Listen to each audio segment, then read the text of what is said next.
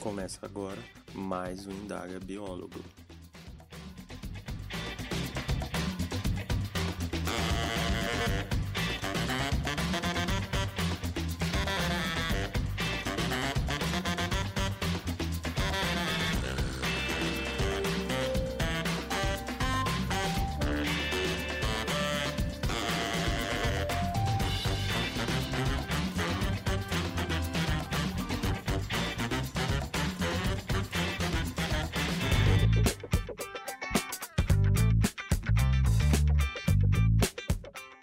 Olá pessoal, eu sou Gabriel Messias e essa é mais uma edição do Indaga Biólogo, um podcast para falarmos sobre a profissão do biólogo.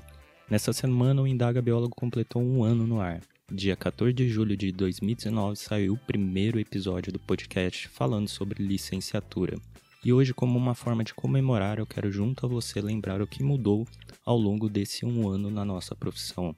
De antemão, já quero agradecer você que está ouvindo e acompanha o podcast. Fico muito feliz de alguma forma estar contribuindo e ter sua presença por aqui. E antes de começar, devo lembrar que o Indaga Biólogo tem um canal no YouTube onde tem vídeos semanais. Se você não conferiu, pesquisa lá no YouTube e confere, tem bastante coisa legal. Agora, sem mais enrolação, bora conversar?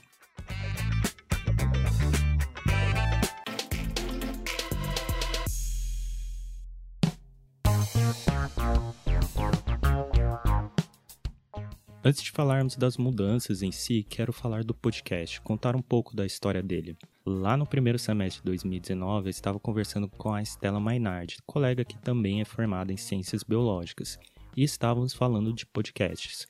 Foi quando surgiu a ideia de fazermos o nosso. O propósito era ser um podcast sobre biologia, onde também se falava da profissão de biólogo. Por diferentes motivos, mas principalmente falta de tempo dos dois, acabou que esse projeto não vingou mas aí foi que eu resolvi fazer o Indaga Biólogo, onde a proposta era tratar só da profissão mesmo. E no dia 14 de julho de 2019 eu lancei o primeiro episódio falando de licenciatura, e com uma qualidade bem duvidosa. Lá no início a ideia era só fazer o podcast e ver como ia ser a aceitação. Eu não tinha esperança de ter muita gente ouvindo, já que a nossa classe é um pouco desunida e desligada quanto aos assuntos que eu falo aqui. Mas com o tempo foi aparecendo mais gente interessada e isso foi até me surpreendendo em certos momentos. Com isso, acabei resolvendo fazer vídeos para o canal do YouTube, para tratar de alguns assuntos pontuais. E hoje tem essa estrutura do podcast mais canal do YouTube também. Além disso, também tem o site da Indaga Biólogo, que funciona como repositório de tudo que é publicado e também tem alguns textos que eu deixo postados por lá. Então, resumindo tudo, tem o conteúdo do podcast com os episódios, tem vídeo no YouTube e tem textos no site do podcast. E no Instagram tem conteúdos diferenciados que coloco tentando ajudar o pessoal a entender um pouco melhor a profissão, respondendo perguntas básicas, como por exemplo qual a diferença entre bacharelado e licenciatura. Tudo isso é produzido por uma equipe de um homem só, que no caso sou eu. Então, por isso, apesar de querer produzir mais coisas, diferentes conteúdos que ajudem quem está ouvindo ou lendo, ainda não é possível, pois sozinho fica difícil e também essa atividade não é a única que eu faço, além de não ser remunerado para isso. Mas novidades vêm por aí e talvez isso mude. Agora que deu para entender um pouco da origem do podcast e o que tanto tem associado a ele, que tal apresentar o que mudou quanto à nossa profissão ao longo desse ano? Teve bastante coisa acontecendo.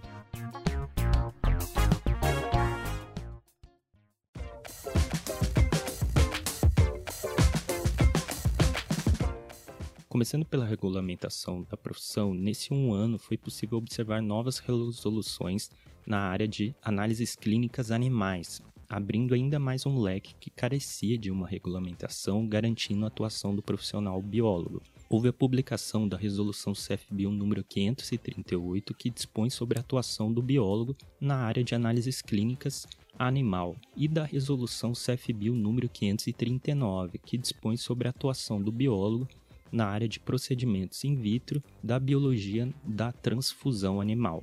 Com certeza, a publicação dessas resoluções representaram um ganho para muitos biólogos que atuam nessa área, mas encontrava empecilhos devido à falta de uma regulamentação. Além disso, um outro ganho da nossa profissão foi a publicação da resolução CFBio número 540, que aumentou o leque de especialidades dos biólogos. Áreas como aquicultura, circulação extracorpórea, controle de vetores e pragas, gestão ambiental, paisagismo e reprodução humana assistida foram acrescidas na lista de especialidades da nossa profissão. Entretanto, apesar desses avanços, ainda continuamos patinando quanto a alguns assuntos básicos, como por exemplo o piso salarial. Nesse um ano não houve qualquer novidade quanto a esse tema. O projeto de lei referente a esse tema, PL 5755 de 2013, não saiu da Câmara dos Deputados. Outros projetos, como o PL 3423 de 2012, que trata sobre a atuação do biólogo com sementes e mudas, também não tiveram qualquer avanço. Tratando de pandemia do coronavírus, houve nesses últimos dias a publicação da Lei número 14023, que determina a adoção de medidas imediatas que preservem a saúde e a vida de todos os profissionais considerados essenciais ao controle de doenças e a manutenção da ordem pública durante a emergência de saúde pública decorrente do novo coronavírus. E dentre esses profissionais, o biólogo foi incluso no leque de essenciais. Mas falando dos nossos representantes, o que ocorreu neste ano?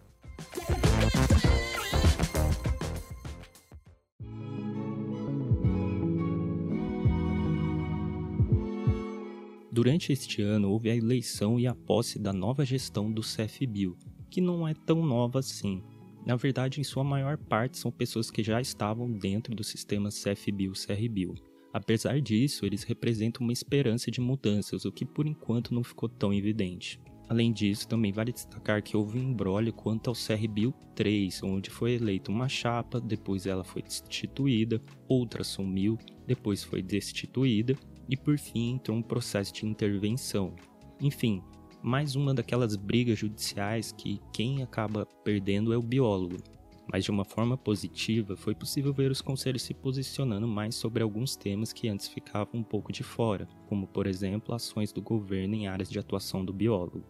Somado a isso, os conselhos, em especial o CRBio 01, estão buscando gerar conteúdos que conscientizam mais o biólogo da sua profissão.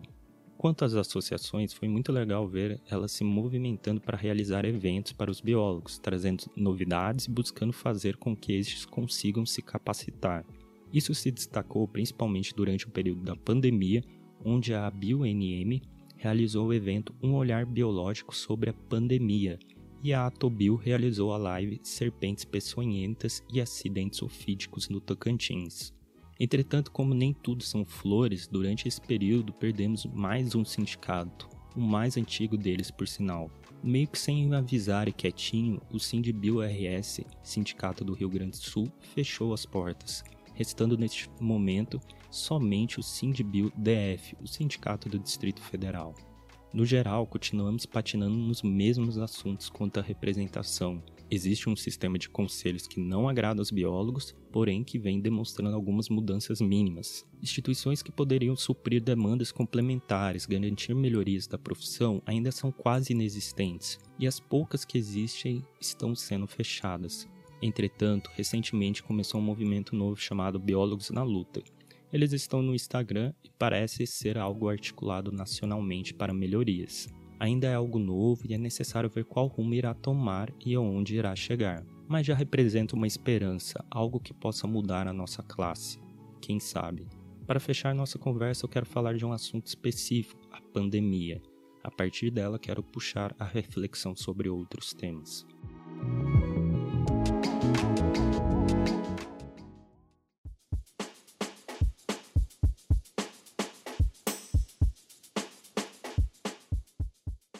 Partir do momento que começou essa pandemia, muita coisa aconteceu. O biólogo se destacando na mídia ao falar do Covid-19, o governo criando cursos para serem feitos para casos emergenciais, o governo esquecendo da nossa classe, e por fim, mais recentemente, o governo lembrando de nós através da Lei Federal 14.023 que citei no começo do episódio. Quando tudo isso começou, se iniciou um bombardeamento de informações. A busca de conhecimento foi constante, assim como a divulgação científica para se evitar o agravamento da situação. No ramo da pesquisa, é possível destacar a presença de profissionais como Gustavo Cabral, do Instituto do Coração, o INCOR, que vem atuando no desenvolvimento de vacina. Além disso, existem profissionais atuando na área técnica fazendo diagnóstico, como Antônio Petersen, Robson Delay e Rutilene Souza, todos destacados em matérias do CFBio. Já na área de divulgação científica, surgiram vários canais do YouTube com biólogos falando sobre esse tema, assim como colunistas de jornais e outros meios de comunicação, como o Instagram. Posso citar aqui o caso do Atila Yamarino, Hugo Fernandes e a Natália Pasternak. Inclusive, o Atila e a Natália participaram do programa Roda Viva da TV Cultura, um programa que passa em cadeia nacional. Do ponto de vista de visibilidade, é possível dizer que essa pandemia deu uma luz novamente sobre a nossa profissão, lembrando a sociedade que somos um dos profissionais que atuam diretamente no combate a essa pandemia. Porém, isso não significa que ao lembrar disso vamos ganhar respeito ou que vamos ter condições da profissão melhoradas. Ao longo desse período, por exemplo, houve iniciativas do governo federal fazendo propagandas em defesa e respeito aos profissionais da área da saúde. Em algumas delas, o biólogo foi esquecido, tanto que teve que existir por parte do CFBio e grupos independentes como Preservando a Profissão Biólogo a divulgação de notas e materiais reafirmando que o biólogo é um profissional totalmente capacitado para atuar nessa área. Por fim, vale lembrar que foi criado um curso obrigatório pelo Ministério da Saúde para preparar profissionais para um voluntariado em caso de emergência. Um curso simples, básico e online mas que foi contestado por muitos que não se acham profissionais da área da saúde.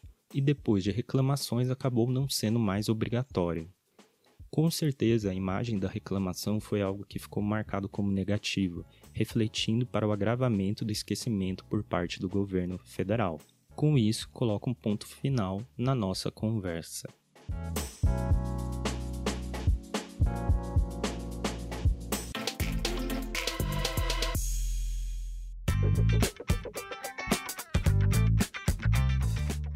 Finalizando mais um Indaga Biólogo comemorando o primeiro ano do podcast. Falei aqui de algumas coisas que aconteceram ao longo desse primeiro ano, mas tem muitas outras, como problemas na área ambiental, projeto de lei para criar uma profissão a partir de áreas de atuação da nossa classe, não biólogos sendo registrados no Conselho de Biologia, enfim, vários assuntos que posso ir falando ao longo do tempo.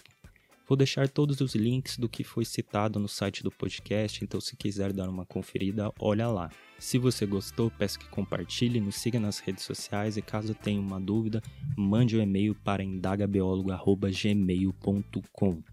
Um abraço e até mais.